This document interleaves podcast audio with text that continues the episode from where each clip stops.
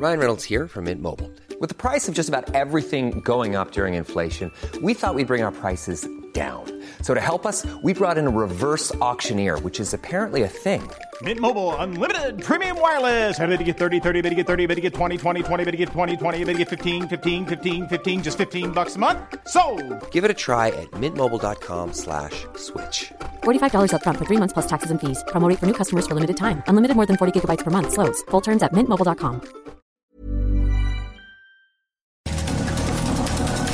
Estas son las breves del coronavirus, la información más relevante sobre el COVID-19 por el Heraldo de México.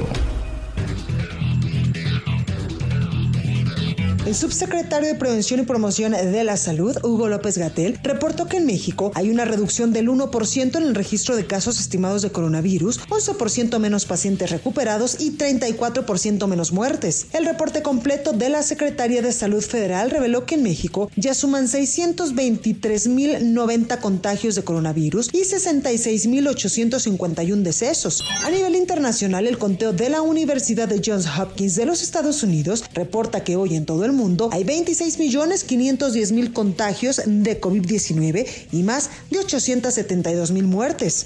La jefa de gobierno de la Ciudad de México, Claudia Sheinbaum, informó que la capital del país va a seguir en semáforo color naranja la próxima semana. Sin embargo, se van a ampliar los horarios de operación de algunas actividades económicas como la industria de la construcción y los centros comerciales. El gobernador de Nuevo León, Jaime Rodríguez Calderón, anunció que a partir de este fin de semana, en el estado, se va a autorizar la reapertura de cines, casinos, gimnasios, spas, salones de eventos, museos y teatros, entre otros establecimientos con un aforo del 30%.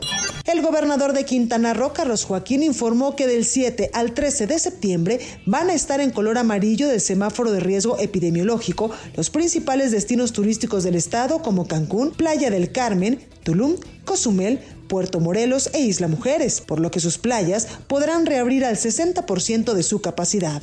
El director general de la Organización Mundial de la Salud pidió a los países del mundo unir sus fuerzas para hacer frente al coronavirus. Advirtió que el nacionalismo por las vacunas solo frenará la respuesta a la pandemia. El ministro de Educación de Francia informó que este viernes 22 escuelas fueron cerradas tras detectar casos de coronavirus, a cuatro días de que se retomaron las clases presenciales en ese país.